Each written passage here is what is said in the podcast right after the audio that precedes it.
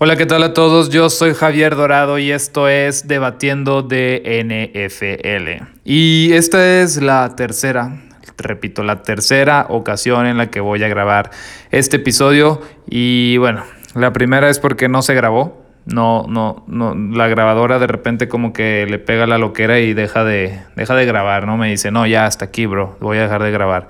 Y pues no se grabó, así que no se puede hacer nada, es el destino. Y la segunda ocasión pues me interrumpieron y bueno, como dicen por ahí, la tercera es la vencida. Así que, y, más que nada vamos sin errores, ¿no? Bueno, la segunda ocasión lo estaba grabando muy bien y, y en la primera por ahí un error donde empecé yo a desvariar, eh, hablando ya de una película y no era, no era cosa del tema.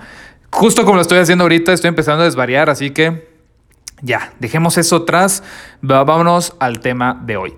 Por ahí ya debieron haber leído el título y es acerca de los Browns, ¿no? Los Browns contendientes. Eh, y la realidad es que no, es un título sarcástico, es un título que, que, que no, no. Bueno, tal vez no le puse así, porque siempre cambio mis títulos a último momento, pero definitivamente va por ahí el asunto, ¿no?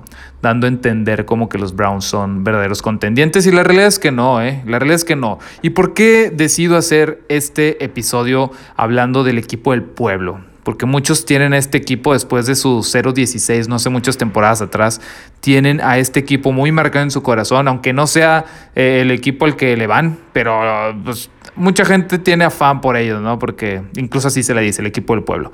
Y he visto que muchas personas en foros, analistas, etcétera, con el último partido de los Cowboys están poniéndolos en una posición intratable, en una posición donde los Browns son el nuevo contendiente. Y la verdad, a ver, tranquilos, ¿no? Paren el tren. Paren el tren. Los Browns vienen de ganarle a los Bengals, a Washington y a los Cowboys. Puros equipos con récords perdedores. Así que no me vengan a decir que, que, que son de verdad estos Browns, porque la realidad es que no.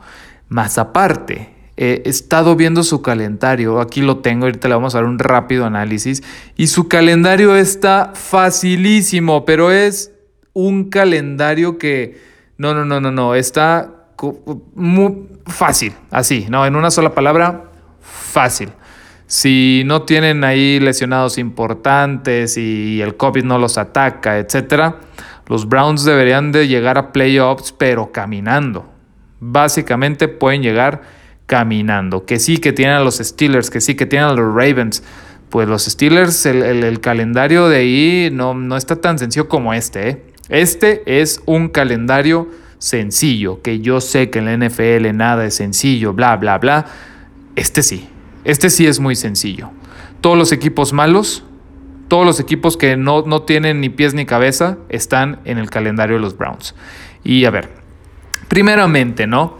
Todo el mundo está perdiendo la cabeza porque le ganaron por 5 puntos a los Bengals, a los Bengals, eh, porque le ganaron por 14 a Washington y porque le ganaron 49 a 38 a Dallas Cowboys. A ver, por favor, no, esto no es de presumir, esto no es de presumir.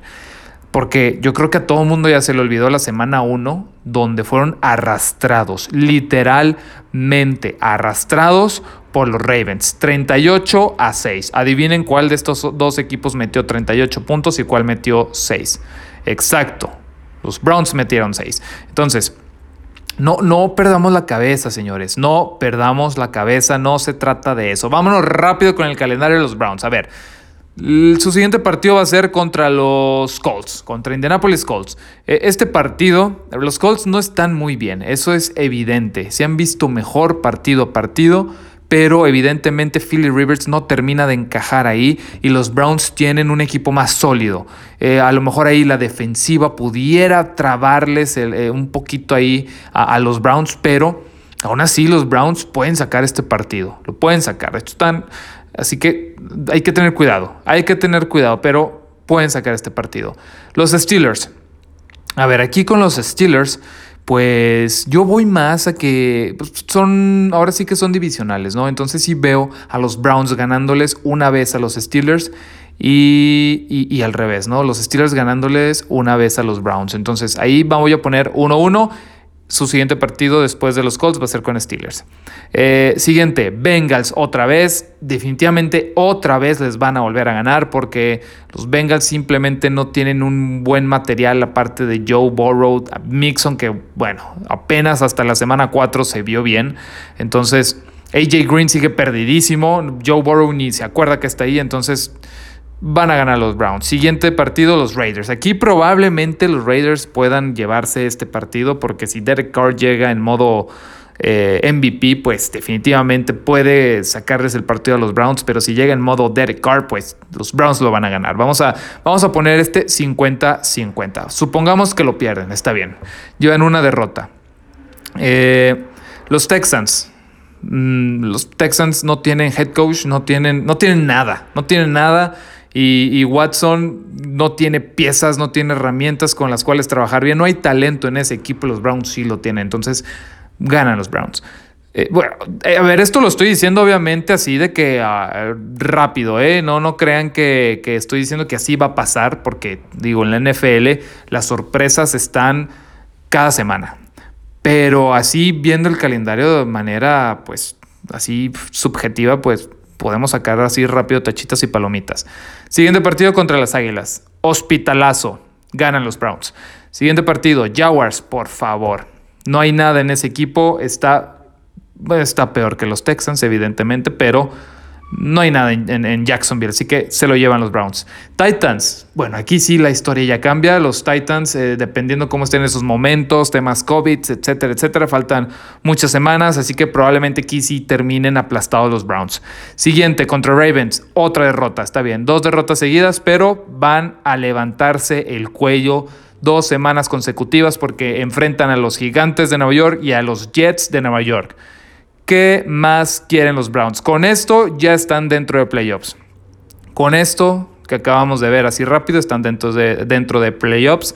Su último partido va a ser contra los Steelers. Aquí probablemente, eh, a lo mejor, eh, a lo mejor se van a estar ahí peleando los Steelers contra los Browns para intentar ahí agarrar ese, ese último puesto que quedaría de, en playoffs. Pero pues, visto lo visto, los Browns con su calendario le sacarían ventaja a los Steelers fácilmente, así que aunque perdieran, muy probablemente los Browns se llevarían de calle, eh, pasarían, perdón, pasarían caminando a, a, playoffs. Suposiciones, ¿sí? Suposiciones. Pero a lo que voy es esto, ¿no? Este equipo tiene un problema muy grave y básicamente es que todo es por tierra, que es la mejor manera de ganar definitivamente la NFL porque te da control de partido, etcétera, etcétera. Pero cuando no tienes un coreback que también necesita eh, respaldar, pues la cosa no va a funcionar a largo plazo, no va a funcionar a largo plazo. Y, vamos a hablar sobre eso precisamente ahorita. Baker Milfield, el coreback de los Browns, cuando lanza, ojo, eh, ojo porque este es un dato perturbador, cuando lanza menos de 26 pases, el equipo tiene marca de 7-1. Bastante bueno, bastante bueno. Esto quiere decir que aquí todo dependió de, de correr el ovoide. Pero cuando lanza 27 pases o más, el equipo tiene un récord de, ojo con esto, 8-17.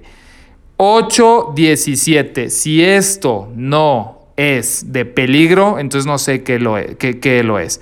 Básicamente este dato nos está diciendo que los, los Browns no son capaces de ganar partidos, bueno, sí ganan, pero pierden muchos también, eh, con, con Milfield, lo cual está muy mal y es muy triste. Estamos viendo algo que pasó no hace mucho tiempo con San Francisco la temporada pasada, donde cuando el juego dependía de Garópolo, la cosa se derrumbaba. Y, claro, hubo partidos que Garópolo sacó bien, porque bueno, estadísticamente hablando no vas a perder todos y depende de tu coreback, te tiene que dar algunos partidos buenos, pero eh, los Browns están en las mismas, están en las mismas. Y, Shop y Hunt, que son los corredores, es un dragón de dos cabezas, eh, están haciendo muy buen trabajo. Estos dos juntos tenían más de 500 yardas antes del juego de Dallas. Con Dallas sumaron lo que quisieron, porque les corrieron 300 o más yardas, o más yardas. Entonces, eh, eh, a ver, Browns sí los ven playoffs.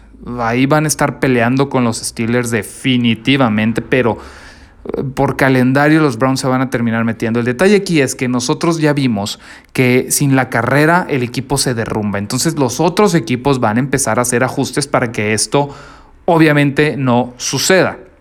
Ahora, ventaja que no todos los equipos tienen buena línea defensiva. No todos los equipos cuentan con esto y ahí es donde los Browns pueden llevar ventaja en casi todos los partidos que van a, que van a tener en la temporada.